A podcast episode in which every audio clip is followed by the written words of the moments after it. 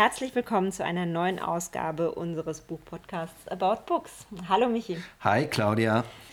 Es ist uns diesen Monat wirklich schwer gefallen, die richtige Echt keine Buchauswahl zu Nummer. treffen. Eigentlich haben wir gesagt, wollten wir über Malé von Roman Ehrlich sprechen. Das ist nämlich ein weiteres Buch, das auch auf der Longlist für den Deutschen Buchpreis stand. Wir haben uns am Ende aber für drei andere Bücher entschieden. Und zwar einmal für Triceratops von Stefan Reuss, dann für Superbusen von Paula Irmschler und zuletzt hat Jan Böhmermann noch ein neues Buch herausgegeben mit dem Titel Gefolgt von niemandem, dem du folgst, Twitter-Tagebuch 2009 bis 2020. Michi, warum ist es nicht Malé geworden? Ehrlich gesagt, weil ich einfach nicht wusste, was ich da lese. Ich habe mich bemüht, ich wollte dieses Buch durchlesen, mich hat dieses Buch anfangs gereizt und dann bin ich eingestiegen, habe schon nach 50 Seiten gedacht, komisch, es packt mich so gar nicht. Hatte das Gefühl dann nach 120 Seiten, habe mir aber immer gedacht, Mensch, eigentlich willst du da durchkommen, wir wollen es ja auch für den Podcast lesen. Ähm, habe mir dann nochmal so einen Schwung gegeben und habe es bis auf Seite 200 geschafft und irgendwann habe ich mir aber dann gedacht, nee, Malé und ich, wir passen irgendwie einfach nicht zusammen und habe es dann schweren Herzens weggelegt. Vielleicht ganz kurz, worum es da geht. Malé, das ist die Hauptstadt der Malediven und wir befinden uns in einer Zeit, wahrscheinlich ein paar Jahre, paar Jahrzehnte allerhöchstens von jetzt aus gesehen. Der Klimawandel hat schon stattgefunden oder ist gerade dabei, in verstärkter Form stattzufinden und Malé ist eben ein Anzugspunkt für alle, die irgendwie in ihrem Leben vielleicht Probleme haben, die aussteigen wollen, die ein Thema haben, das sie klären wollen. Dafür steht so dieses Malais und die versammeln sich dann da eben. Dann nehmen die Dinge so ihren Lauf. Es gibt, man weiß nicht so recht, möglicherweise eine Kriminalgeschichte oder nicht.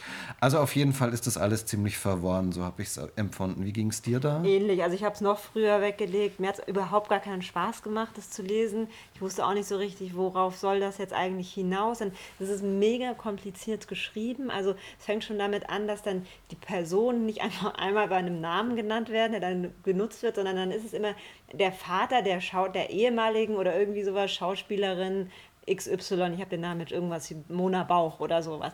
Und dann, ah, der nächste heißt irgendwie der, sag nochmal ein anderes Beispiel, weil ich habe schon Fällt mir gerade gar nicht genau, mehr aber ein, genau aber der, so der Dichter oder irgendwie Ja, nee, aber sowas. eben nicht einfach nur der Dichter, ja. sondern dann halt diese ganze Beschreibung und gerne auch noch in Bezug auf eine andere Person. Und dann wird es in einem Satz, weil die Personen in dem einen Satz beide zweimal vorkommen, jeweils so geschrieben. Und das heißt, irgendwie fängst du an, nur noch so so, so quer zu lesen, um irgendwie die, die, die wichtigen Worte aus diesem Satz herauszulesen, um zu wissen, wie es weitergeht. Also, oder manchmal kommen irgendwie so seitenweise Aufzählungen von ausgestorbenen Fischen oder sowas. Genau, das fand ich ähm, ganz schräg. Da ist dann irgendwie wirklich, wie du sagst, über, über eine Seite aufgezählt, was alles ausgestorben ist. Und ich meine, drei Beispiele, okay, fünf auch, aber irgendwann denke ich mir dann, ja gut, ich habe jetzt verstanden, Fische sind ausgestorben. Und zwar sehr viele. Und irgendwie macht es halt an ganz vielen Stellen irgendwie nicht so Spaß oder es wird dann auch einfach irgendwie so zu abgefahren und man weiß nicht so richtig, worauf es überhaupt hinaus soll. Zumindest ging es mir so.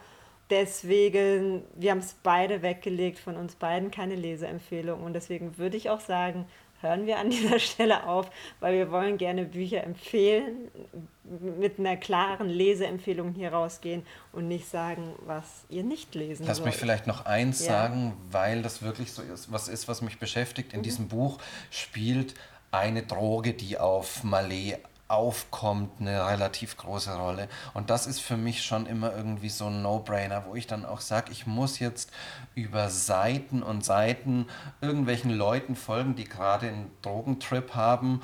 Und ich frage mich ja, stellt sich am Ende dann alles als wahr raus, stellt sich es irgendwie als falsch raus. Und das ist wirklich was, das lese ich einfach nicht gerne, jetzt nicht nur bei Malé, aber so Drogengeschichten, Erfahrungen, was Leute im Rausch irgendwie erleben, sind für mich irgendwie immer ein bisschen schwierig. Und auch deswegen, weil das über Seiten da passiert ist, war für mich Malé nichts. Schade, weil ich mich eigentlich darauf gefreut habe, aber glaube, wir können tatsächlich weitermachen. Ja, legen wir es auf die Seite und ähm, machen direkt mit dem nächsten weiter. Und zwar Triceratops von Stefan Reuss. Stefan Reuss kommt aus Österreich, ähm, so Mitte 30, hat auch, wie jetzt schon so einige von denen, deren Bücher wir besprochen haben, am Deutschen Literaturinstitut in Leipzig studiert. Es ist sein erster Roman mit er, der auch auf der Longlist des Deutschen Buchpreises gelandet ist. Ich glaube, in dem Fall können wir mal schon mal vorwegnehmen, wir sind beide davon überzeugt, zu Recht. Zu Recht, genau. Der, also Stefan Reuss ist auch Musiker, macht Hörspiele, schreibt Texte für Graphic Novels, also ist ein ziemlich vielseitiger Autor, würde ich sagen, ein vielseitiger Künstler. Muss genau, das ist jetzt aber sein erster Roman. Genau, sein Debütroman. Triceratops, wusstest du sofort, was es ist? Also nicht ganz genau, aber ich bin bisschen so Dino-Fan irgendwie und von daher ähm, wusste ich schon, dass es halt Urzeitkreatur ist. Ob man es jetzt den Dinos genau zuordnet oder ob es da irgendwelche anderen Gattungen gibt oder so, so schlau war ich jetzt nicht. Ich glaube, die nicht, heißen die nicht alle Dinosaurier? Ich glaube dann am ja. Ende schon. Also und es ist auch auf dem Cover ist ja einer zu sehen, so von oben ist auch übrigens ein sehr schönes gestaltetes Cover, sieht tatsächlich auch so ein bisschen wie so Dino-Haut. Es ist der mit den drei Hörnern, zwei große und ein kleines noch auf der Nase und dann so ein riesiges Schild. Genau, das irgendwie ein bisschen an Nashorn erinnert. Ja, also ja, so, so die Urform des Nashorns genau. wahrscheinlich. Ein Pflanzenfresser, wie das Nashorn ja auch. Und laut Wikipedia übrigens einer der bekanntesten Dinosaurier. Nach dem T-Rex wahrscheinlich, könnte ich, hätte, ich, mir vorstellen, ja, oder? also das ist nämlich so der... Der, der Langhals genau. ist, glaube ich, immer noch ganz gut mit dabei. Wobei aber mir dessen Name jetzt auch nicht einfallen würde. Triceratops spielt nicht nur im Titel eine Rolle, sondern auch immer wieder im Buch, wird darauf zurückgekommen. Da kommen wir später nochmal hinzu. Aber lass uns erstmal ganz kurz darüber reden, was ist das Setting, worum geht es? Es geht, das kann man sagen, um eine österreichische Familie und, so würde ich es zusammenfassen, um eine Familie, in der quasi gar nichts glatt läuft. Wobei glatt läuft sogar ähm, vielleicht noch ein bisschen äh, wenig ja. ist. Schwierige familiäre Verhältnisse. Auch das vielleicht sogar noch untertrieben. Also da geht es schon wirklich zur Sache. Die Mutter ist immer wieder in der Psychiatrie. Ähm, die Schwester, das stellt sich immer mehr raus, ist auch nicht ganz knusper. Der Vater. Zieht sich so ein bisschen zurück aus dem Ganzen. Es fing auch schon damit an, dass der Großvater, also der Vater der Mutter, sich erhängt hat. Unter Umständen rühren da ihre psychischen Probleme her. Ich aber da sogar steigt sagen, der, ja. Also wahrscheinlich so. ja, aber der, also jedenfalls da steigt der Roman gar nicht so sehr ein. Erzählt wird das Ganze dann aus der Perspektive des Jungen in der Familie.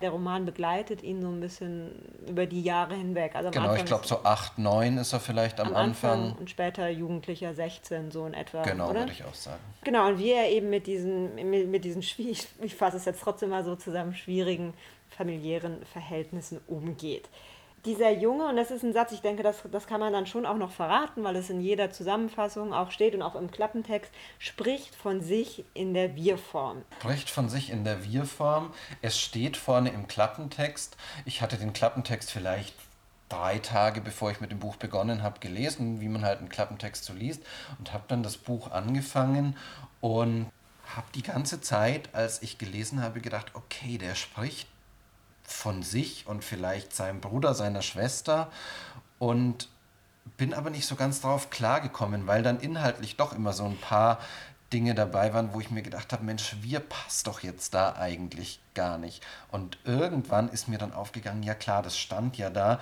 der eine Junge spricht von sich in der Wir-Form. Und mir ging es dann sogar so, ich habe es zwischendurch immer wieder vergessen. Und in meiner Vorstellung war das dann eben er und seine Schwester, die irgendwie zur Mutter kommen und der Mutter mit irgendwas helfen. Und dann hieß es irgendwie, und dann kam die Schwester. Und ich so, hä? Ach ja, stimmt, das ist ja nur der Junge. Also ich habe es immer wieder vergessen. Man muss sich schon so ein bisschen dran gewöhnen. Dann kann man sich natürlich auch alles Mögliche überlegen, was es heißen könnte. Und wir haben das auch Stefan Reuss gefragt, was er davon hält. Hast du aber eine Theorie, bevor jetzt die Antwort kommt? Hat er deine Theorie dann bestätigt oder? Ich finde es ganz interessant, weil er da, und das machen ja einige Autoren, das finde ich auch ganz gut, nicht so sehr sagt, ich weiß, wie es ist und so ist es, sondern jeder kann sich so seine eigene Sache überlegen. Okay, ich habe mir zurechtgelegt, vielleicht bevor die Auflösung kommt, die ich noch nicht kenne. Ich habe mir so überlegt, dem Jungen passieren in dieser Familie so viele schlimme Dinge, der ist so wenig geborgen und aufgehoben, dass er sich durch dieses Wir vielleicht irgendwie so eine Art Verstärkung schafft, so habe ich mir immer überlegt, dass er eben nicht allein ist, dass er als wir auftritt, dass er der Welt als wir gegenübertritt. Und das war ein bisschen so mein Ansatz, den ich mir überlegt habe. Jetzt bin ich gespannt, was er dazu gesagt hat. Hören wir mal rein. Ich glaube tatsächlich, das muss der Text beantworten. Der Schwarm, das Mosaik. Ich kann selbst ja nur Mutmaßungen anstellen. Und ich glaube, auf vordergründiger, quasi psychologischer Ebene erscheint mir das Wir als ein Schutzpanzer, ein Kind, das sehr viel ertragen muss und dabei kaum bis keine Unterstützung erhält, spricht von sich selbst als Wir, um die Verlassenheit, um seine Einsamkeit zumindest scheinbar aufzuheben. Und diese Strategie hilft ihm seelisch zu überleben und zugleich verhindert genau diese Strategie das, worauf sie eigentlich abzielt, nämlich Gemeinschaft, ein echtes Wir denn das Kind hat kein Wort mehr dafür, für diese echte Gemeinschaft. Und das, wofür man kein Wort hat, hat ziemlich schwer zu existieren. Deswegen kann es in seiner Welt nur bedingt Gemeinschaft, Aufgehobenheit, Berührung geben. Und hinter dieser vordergründigen, quasi psychologischen Ebene ahne ich noch viel mehr in diesem Wir, transhistorisches, transindividuelles, mythologisches, mystisches, verzeihen Sie die großen Worte. Aber wie gesagt, was weiß ich schon? Der Text ist viel schlauer. Die Wir-Form, dieses von sich als Wir zu sprechen, ist also so die Strategie. Wahrscheinlich, je nachdem, man kann es. Ich finde es ganz interessant übrigens, dass der Autor, Autor gar nicht so sagt, ich weiß, wie es ist und nur so muss es sein. Also vielleicht hat jemand anderes noch eine gute andere Superinterpretation, aber hier sagen wir mal, gehen wir jetzt mal mit dieser Interpretation. Es ist eine Strategie, die ihm hilft, zu überleben, mit dieser Familie, mit, mit diesen Verhältnissen klarzukommen. Und seine Schwester, die hat auch so eine Strategie, aber eine bisschen andere. Genau, die hat eine ziemlich interessante Strategie, finde ich auch. Also wir haben ja schon gesagt, in dieser Familie läuft so ungefähr alles schief, was schief laufen kann. Und diese Schwester sagt immer, es ist alles schön. Nee, alles ist gut. Alles ist gut, genau. Ja. Und ja, in dieser Familie ist einfach rein gar nichts gut. Und die schafft sich, so habe ich zumindest gelesen, dadurch irgendwie im Kopf einen Ausgleich, dass sie das quasi so beschwört. Also sie sagt, es ist schon alles gut und will vielleicht sich da irgendwie ein Ventil schaffen oder so. Und auch dazu haben wir Stefan Reuss gefragt. Ich persönlich vermute, dass dieses Alles ist gut der Schwester eine ähnliche Funktion wie das Wir des Protagonisten hat. Also es ist auch ein Schutzmechanismus, eine, eine Art der Selbstversicherung, eine trügerische Selbstversicherung, ein, eher ein sich selbst in Sicherheit wiegen. Also eine Flucht vor der Realität im Medium der Sprache, ein Versuch, das Verheerende, das Verletzende, das Unerträgliche zu bannen, indem man stur immer wieder behauptet, es wäre nicht der Fall. Diese Idee von Selbstschutz, sich vor der Außenwelt irgendwie zu schützen, findet sich ja auch in diesem Titeltier wieder. Also wir haben vorhin so ein bisschen beschrieben, wie dieser Dino aussieht mit diesem riesigen Schild, den Hörnern, dann natürlich sowieso der Dino, der irgendwie gepanzert ist, weil die, die, die, die Frage liegt ja nahe, warum ist das Buch nach diesem Tier benannt? Welche Rolle spielt das überhaupt? Genau, also tatsächlich eine Frage, die ich mir auch gestellt habe und eine Frage, auf die wir dann aber auch eine Antwort bekommen haben, als wir Stefan Reuss gefragt haben. Irgendwann ist dieser Dinosaurier im Text aufgetaucht als Spielfigur, mit der dieses Wir, mit der der Protagonist spielt. Und ich habe dann bemerkt, dass sich viele der Eigenschaften, viele der Eigenschaften dieser Urzeitechse quasi bildhaft auf dieses Wir übertragen lassen. Oder dass es da viele Parallelen gibt, in metaphorisch-symbolischer Hinsicht. Beide sind Verteidigungskünstler, sie sind gepanzert auf die eine oder andere Weise. Sie halten viel aus, aber beginnen selber den Kampf nicht. Beide streben sie nicht dem Himmel zu, sie fürchten eher die luftigen Höhen und bleiben der Erde treu. Und beide leben in der Vergangenheit. Der Dinosaurier ist ausgestorben und das Buch ist allem Anschein nach ein einziger geisterhafter Akt der Erinnerung. Ich muss aber auch ganz ehrlich sagen, ja, man kann sich so alle möglichen Sachen so überlegen, zu diesem Wir und vielleicht auch noch zu anderen Punkten. Es gibt aber auch so ein paar Sachen, das ist, da ist für mich so ein bisschen offen geblieben. Also ich könnte jetzt sagen, ich habe es nicht verstanden, aber vielleicht hatte ich auch einfach keine Interpretationsidee. Also es ist nicht so, dass ich so durch und durch sagen würde, vielleicht ist es auch egal, vielleicht muss man auch nicht immer alles ähm, verstehen. Es gibt definitiv so ein paar Fragen, die für mich so offen geblieben sind. Also zum Beispiel redet der irgendwann nicht mehr, ähm, also äh, trifft nochmal andere, dann in so einem jugendlichen Alter, eine Freundin und ihren Bruder. Oh, und zwei Punks sind Ja, das. genau. Und aus irgendeinem Grund tut er da so, als sei er stumm. Und die glauben wirklich, er sei stumm. Also, oder vielleicht auch nicht und sprechen es einfach nicht an. Also, all das ist irgendwie nicht so, nicht so geklärt. Dann habe ich mich gefragt, hä, was ist das? Ist es also. Für mich gibt es so eine Stelle dann, da lebt er einige Zeit, ich weiß gar nicht, ob man so sagen kann, in der Berghütte, in der Waldhütte, die sein verstorbener Großvater zurückgelassen hat. Und da verschwimmt für mich auch so einiges. Da habe ich mir auch nicht so ganz einen Reim drauf machen können. Aber vielleicht ist das halt auch wieder in irgendeiner Art so ein Mechanismus, um dieser Familie zu entkommen, um sich da zurückzuziehen. Aber tatsächlich, wie du sagst, es gibt Dinge, die mir auch ein bisschen verborgen geblieben sind.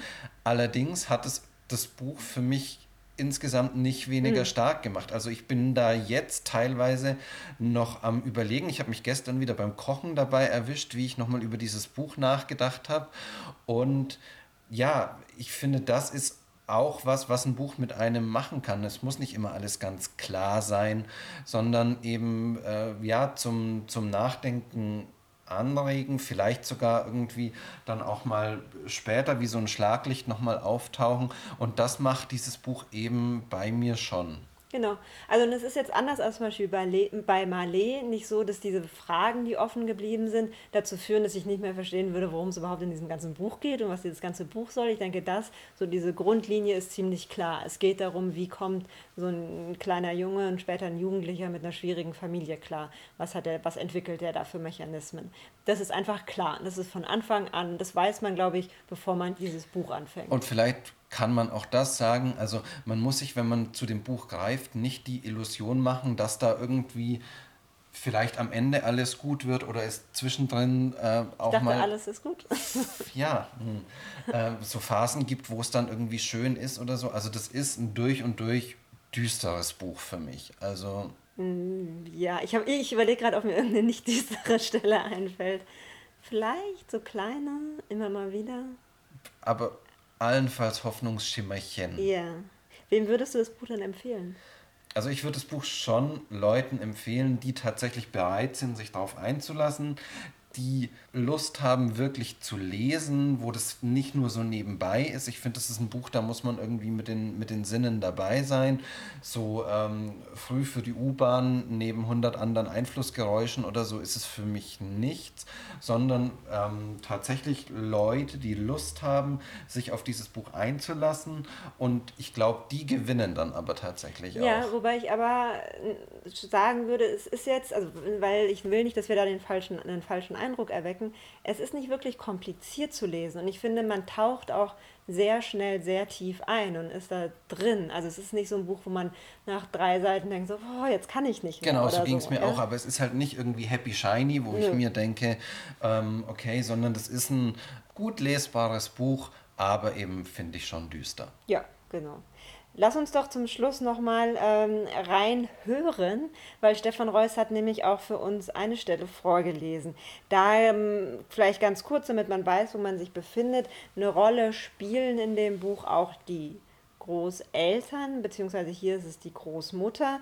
Und zwar jetzt nicht der, wir hatten ja ganz am Anfang gesagt, der eine Großvater hat sich umgebracht. Wir sind jetzt aber bei den Eltern des, des Vaters. Vaters. Genau. Und er ist bei der Großmutter, wo er häufig eben auch ist und betreut wird. Und da hören wir jetzt mal rein.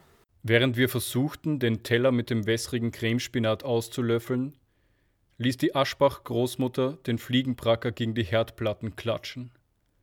Kaum ist der Schnee weg, kommen die Fliegen, sagte sie und schlug gegen den Tisch, gegen die Fensterscheibe, noch einmal gegen die Herdplatten. Wir wollten aus der Küche laufen, rutschten jedoch auf einem Häufchen Sägemehl aus und lagen plötzlich bäuchlings neben der Feuerholzkiste. Wir weinten los. Da hat dein Großvater auch mal gelegen, sagte Großmutter und beugte sich zu uns herunter. Fast eine Stunde, weil der Türstopper genau in seinen Nabel gepasst hat. Sie lachte kurz auf und gab uns dann mit dem Fliegenbracker einen Klaps auf den Hintern. Komm jetzt, kriegst einen Schokohasen. Der Aschbach-Großvater war zwar unnahbar und starkköpfig gewesen, aber ein geschickter Schlosser, zudem schlau und groß gewachsen. Als er mit 18 Jahren an die Front berufen wurde, war er bereits mit Großmutter verlobt. 1946 kam ein amerikanischer Soldat nach Klaff, um ihn zu besuchen. Das befeuerte ein Gerücht, das schon zuvor im Dorf kursiert hatte. Großmutter wusste nur wenig darüber, was Großvater im Krieg erlebt und getan hatte, aber als man anfing, ihn Wehrkraftzersetzer und Verräter zu schimpfen, nannte sie ihn anständig und tapfer. Großvater ließ die Leute reden und arbeitete, tagsüber im Stall und auf dem Feld, abends in der Werkstatt. Er hielt die Familie über Wasser, blieb stets streng mit sich und anderen. In seinem letzten Lebensjahr allerdings wurde er unberechenbar. Einmal verschwand er für drei Tage im Wald, kehrte mitten in der Nacht zurück und trieb im Mondschein die Kühe auf die Weide. Mal war er gelähmt vor Angst, mal aufdringlich kindisch und laut.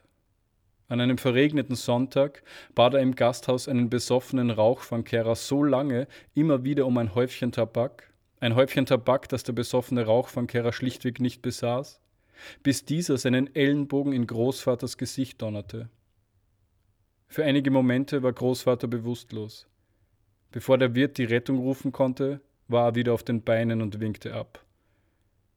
Die Nase verheile auch daheim, ihm sei nur etwas schwindlig. Eine halbe Stunde später fand man ihn tot auf der Toilette. Wozu der Aschbach-Großvater den Tabak gebraucht hätte, blieb rätselhaft. Er hatte niemals geraucht. Er war an dem Tag gestorben, an dem wir unser erstes Wort gesprochen hatten. Dein Großvater war da schon plemplem, sagte Großmutter und tippte mit dem Zeigefinger gegen ihre Stirn. Wegen einem Tumor im Gehirn, hat der Arzt damals gemeint. Dein Großvater hätte also sowieso nicht mehr lange gelebt. Großmutter sog Luft ein, stieg auf die Stubenbank und steckte ein Bund Palmkätzchen hinter das Kreuz im Herrgottswinkel. Dein Großvater wollte im Rothauer Massiv sterben, hinterm Greidesee bei den Gemsen, und nicht neben einer Kloschüssel. Großmutter zog einen Rosenkranz aus ihrer Schürze, hängte ihn über das Kreuz, rückte ihn zurecht.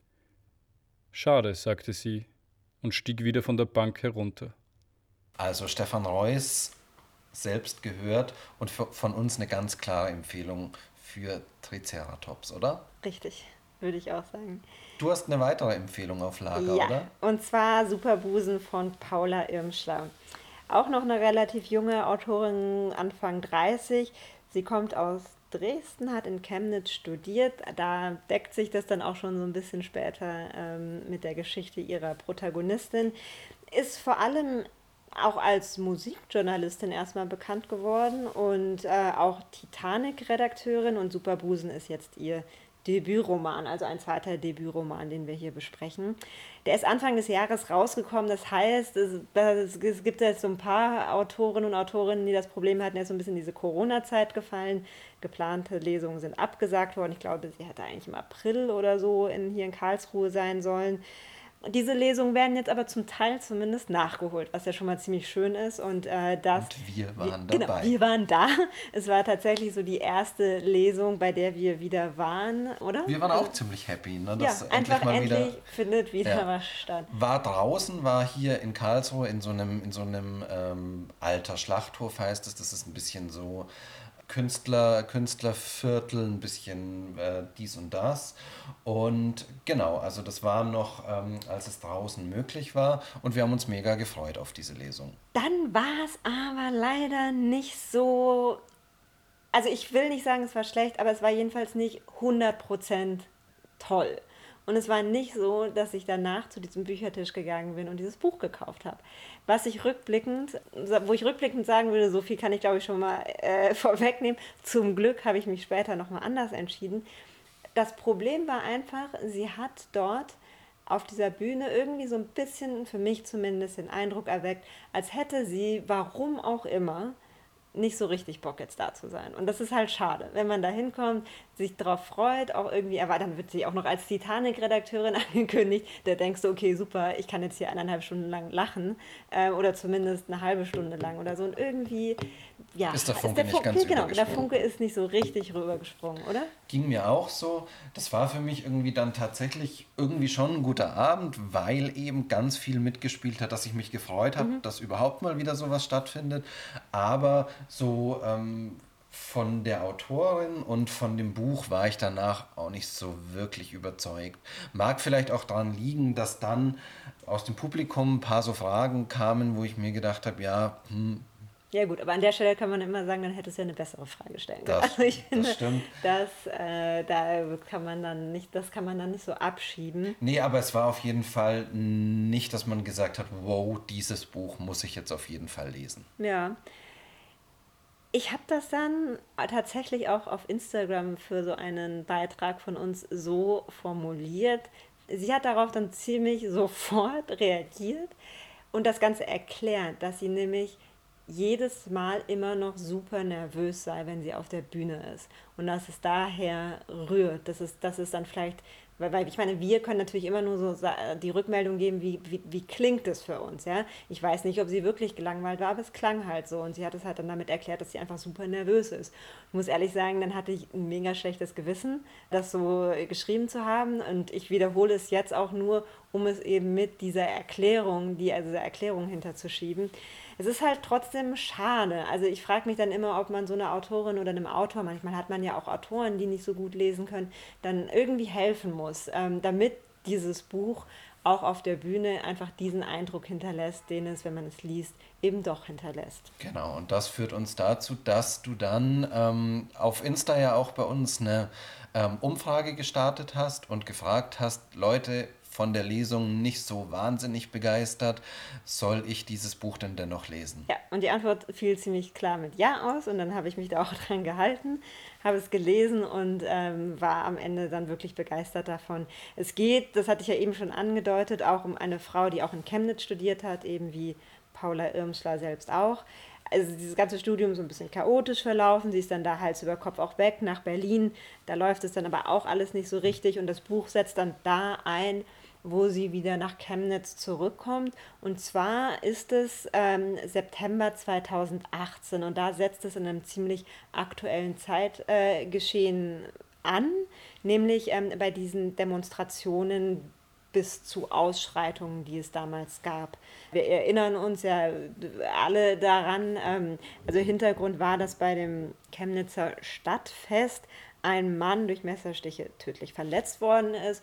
Und als dann öffentlich wurde, dass der oder die maßlichen Täter Migrationshintergrund haben, haben die in der Folge die Rechten zu Demonstrationen aufgerufen. Es gab Gegendemonstrationen und äh, es gab diese Videos, wo man halt äh, sieht, wie Menschen äh, gejagt. An der Stelle kann man sich jetzt fragen, ob man dieses Jagen in Anführungsstriche setzen muss oder nicht werden. Jedenfalls hat das eine sehr große öffentliche Debatte nach sich gezogen. War eine heiße Zeit da in Chemnitz und ja, erzähl mir mehr. Also inwieweit ist das in diese Geschichte verwoben? Also es, es, fängt halt, es fängt da an. Sie trifft sich, dann sie kommt wieder zurück, deshalb, um sich dort mit Freunden für diese De Gegendemonstration ähm, zu treffen. Und ich muss sagen, ich finde schon mal als erstes ganz interessant, Chemnitz als Ort zu wählen das auch anzuknüpfen an dieses aktuelle Geschehen. Es ist eine Stadt, die nicht besonders im Fokus sonst steht, weder des Zeitgeschehens, also in den Nachrichten tatsächlich immer erst dann, wenn sowas passiert.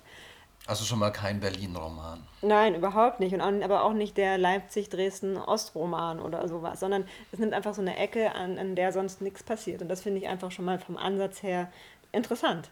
Dann geht es in vielen Rückblicken, Rückblenden so um ihr Studentenleben, das sie so beschreibt. Und ich, da an der Stelle würde ich halt sagen, es ist wirklich so universell geschrieben, dass sich, würde ich sagen, jeder an der einen oder anderen Stelle wiederfindet. Jeder, der mal irgendwie in der WG äh, gewohnt hat oder in bestimmten Vorlesungen war Und das ist vollkommen egal, ob man in Chemnitz oder in einer süddeutschen Studentenstadt studiert hat. Es gibt so bestimmte Strukturen, die sind einfach gleich. Also ich hatte im Kopf so eine größere WG, in der ich gelebt habe, die, die hatte ich quasi so als Bild auf das projiziert, auf die WG, in der sie da gelebt hat. Aber ich spiele jetzt mal den Nörgler. Ist das nicht irgendwie auch tatsächlich was, was man schon häufig gelesen hat. Da gibt es irgendwelche, wahrscheinlich, so stelle ich mir das vor, irgendwelche ähm, verspulten Typen dann in dieser WG. Irgendwie wird sich meiner Meinung nach dann darum gestritten, wer den Kühlschrank wieder nicht gesäubert hat. Also so diese Klischees oder ist es anders? Naja, erstens sind es halt nicht unbedingt Klischees. Darum geht es auch unter anderem. Aber es ist halt immer eine Frage, finde ich, wie gut man sowas, wie gut und treffend man es, sowas beschreibt.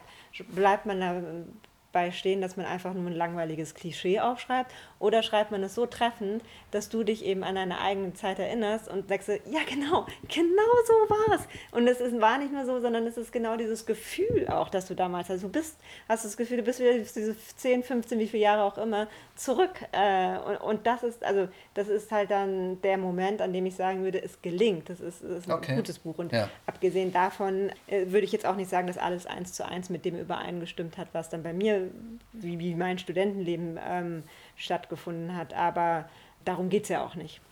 Ich glaube, ich habe in dieser Lesung eins mitbekommen, nämlich dass es ziemlich viel um Musik ja, auch das wollte geht ich auch noch sagen. Ja. dem Buch. Also ja. und auch so Musik, wo man vielleicht irgendwie ein bisschen wehmütig zurückschaut, wenn man sich wieder daran erinnert. Was, was gibt es denn da ja, so? Also es ist definitiv, würde ich auch sagen, auch etwas für Musikfans. Je nachdem, wie musiknerdig man drauf ist, kennt man halt alles, was sie dann da, Bezüge, die sie da herstellt. Wenn man nicht ganz so krass drauf ist, dann aber immer noch einiges.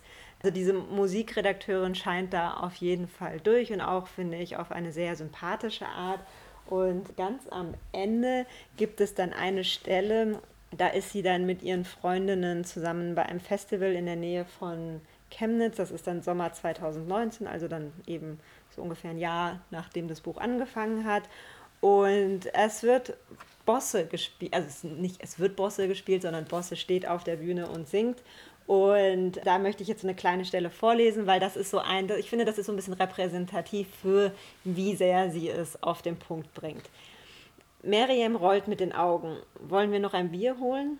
Lass uns noch das nächste Lied abwarten. Wer weiß, wir bilden eine Bossewand. Und klar, so will es das Happy End, kommt genau jetzt das Lied. Oh mein Gott, alles kreischt. Wir liegen uns in den Armen wie süße Pferdemädchen und brüllen Richtung Bühne. Herz, alle Konto leer, obwohl der Gesang erst einen Takt später beginnt. Etwas peinlich, aber egal.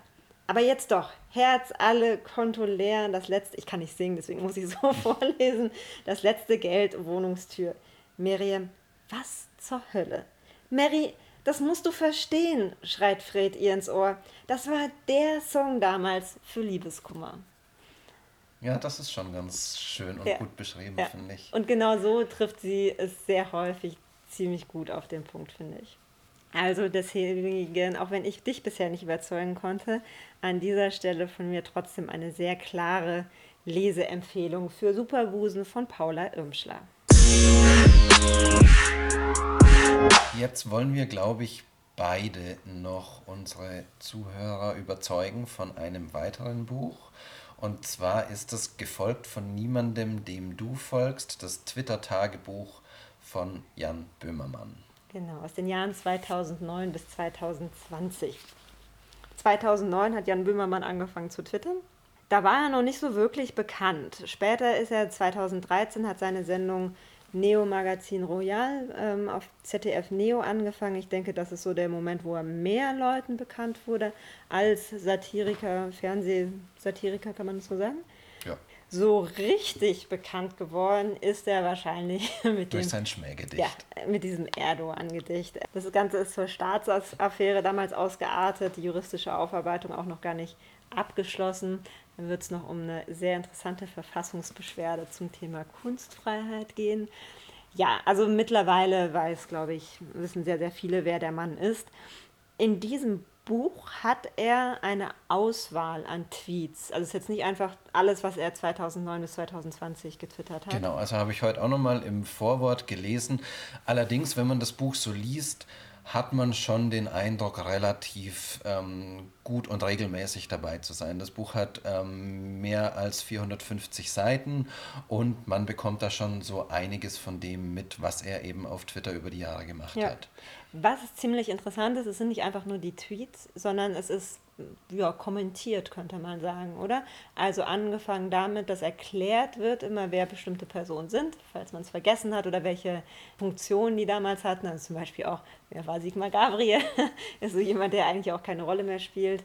Oder auch bestimmte Ereignisse, Dinge, die passiert sind. Also einfach damit klar ist, worauf sich diese Tweets beziehen. Genau, das finde ich aber ganz gut gemacht, dass eben das Buch das auch so einordnet. Mir kommt dieses Buch nämlich, und deswegen habe ich es sehr geliebt, irgendwie ein bisschen so wie die Chronologie der letzten zehn ja, Jahre. Ja, ja. Ich habe mir auch gedacht, das ist, ist, so eine andere Art des Jahrzehnte-Rückblicks, genau, oder? Genau. Manchmal habe ich mir gewünscht oder auch vorstellen können, man schlägt dieses Buch auf, wenn man abends mit Freunden zusammensitzt, liest einen Tweet vor und sagt, welches Ereignis aus den letzten zehn Jahren könnte gemeint sein oder so. Also ich finde, so genau macht er das, so genau lässt sich quasi verfolgen, was ähm, ja äh, geschichtlich, politisch, gesellschaftlich ähm, und auch popkulturell mhm. letztendlich in den letzten Jahren so gelaufen ist. Das oder wenn man es halt so durchliest, es ist dann auch so nach Jahren eben sortiert, die stehen dann immer oben drauf, dann, dann erinnert man sich wieder, ah ja, das war die, die Edati-Affäre, dann die Steuerhinterziehung von Ali Schwarzer, Uli Hoeneß, das ist jetzt so dieses Jahr, das ich gerade gelesen habe.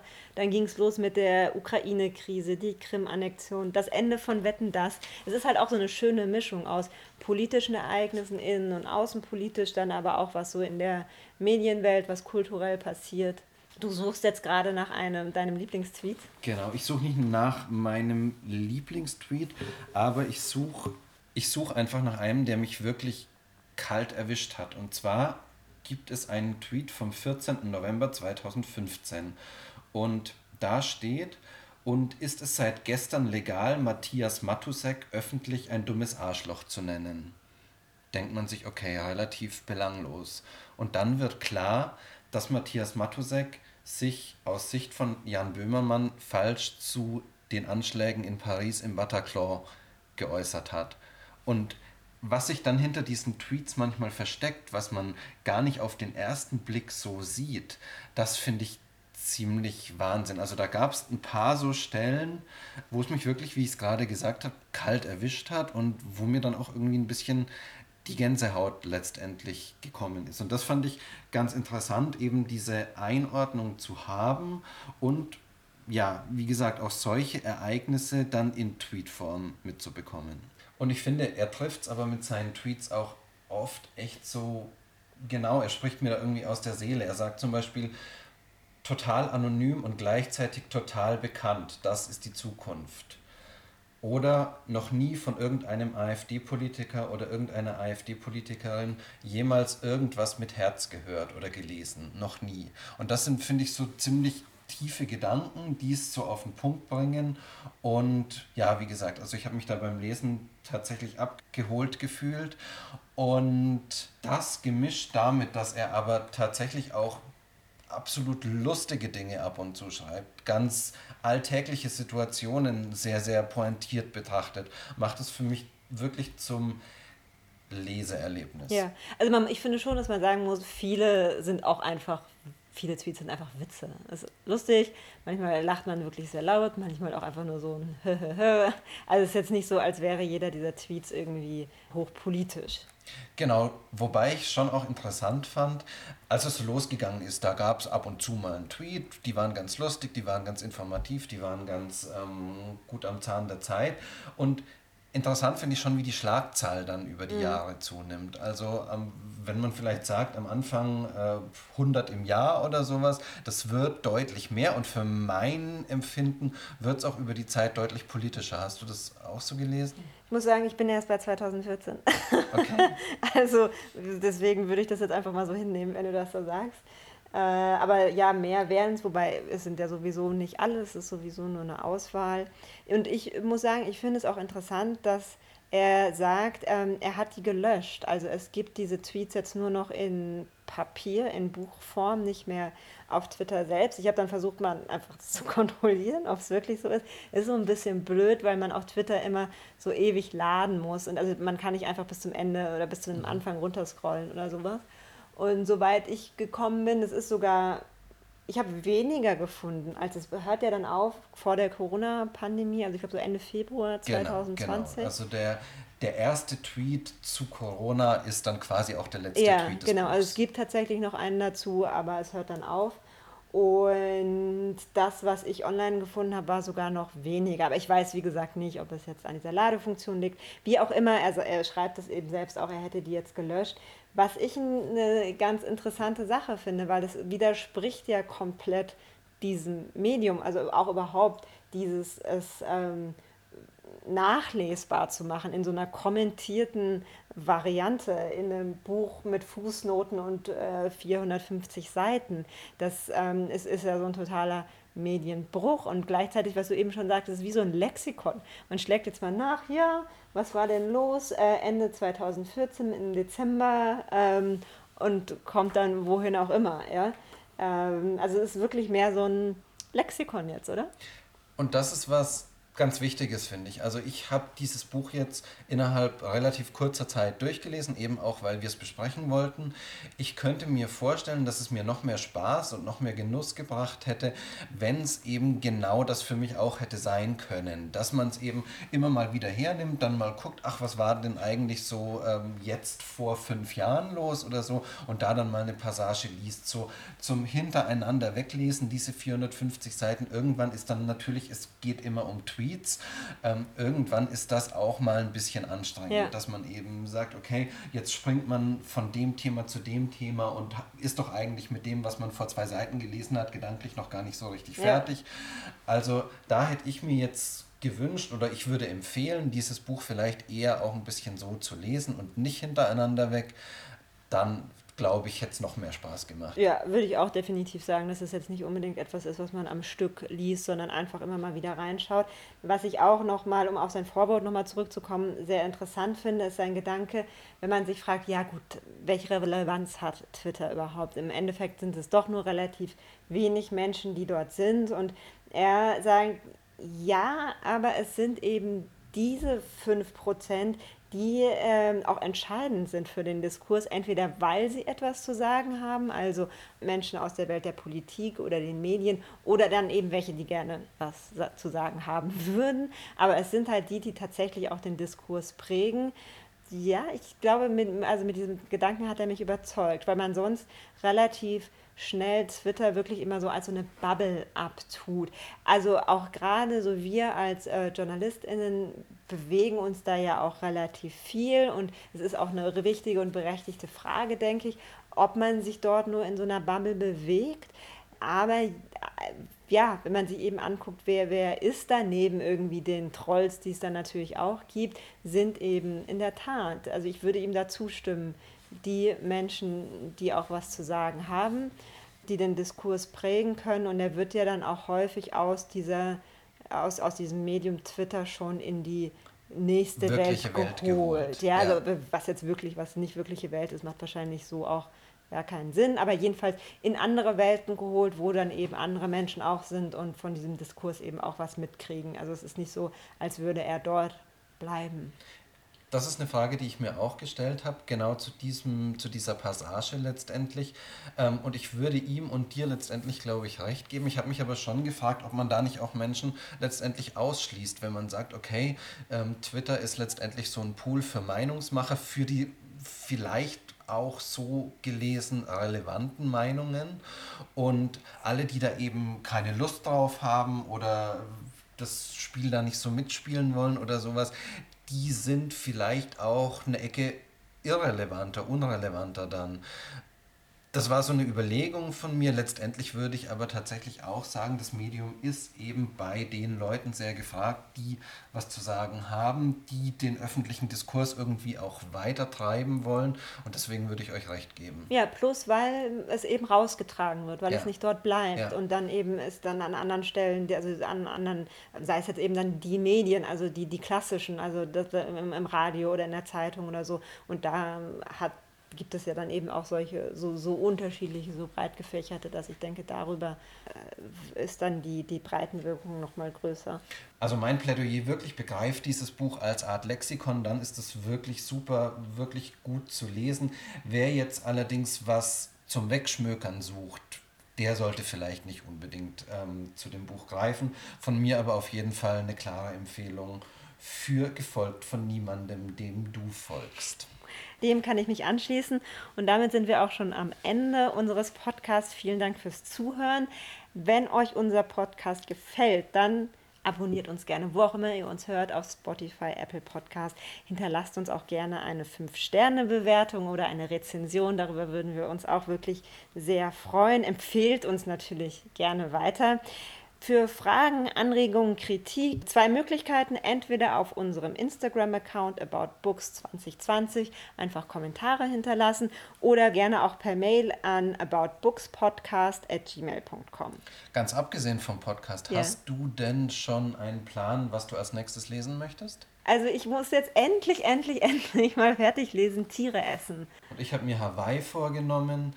Ähm, da wurde ja in letzter Zeit auch häufiger mal drüber gesprochen. Ob wir dann im Podcast drüber reden, das werden wir noch sehen. Aber vielen, vielen Dank fürs Zuhören jetzt. Bis zum nächsten Mal. Ciao.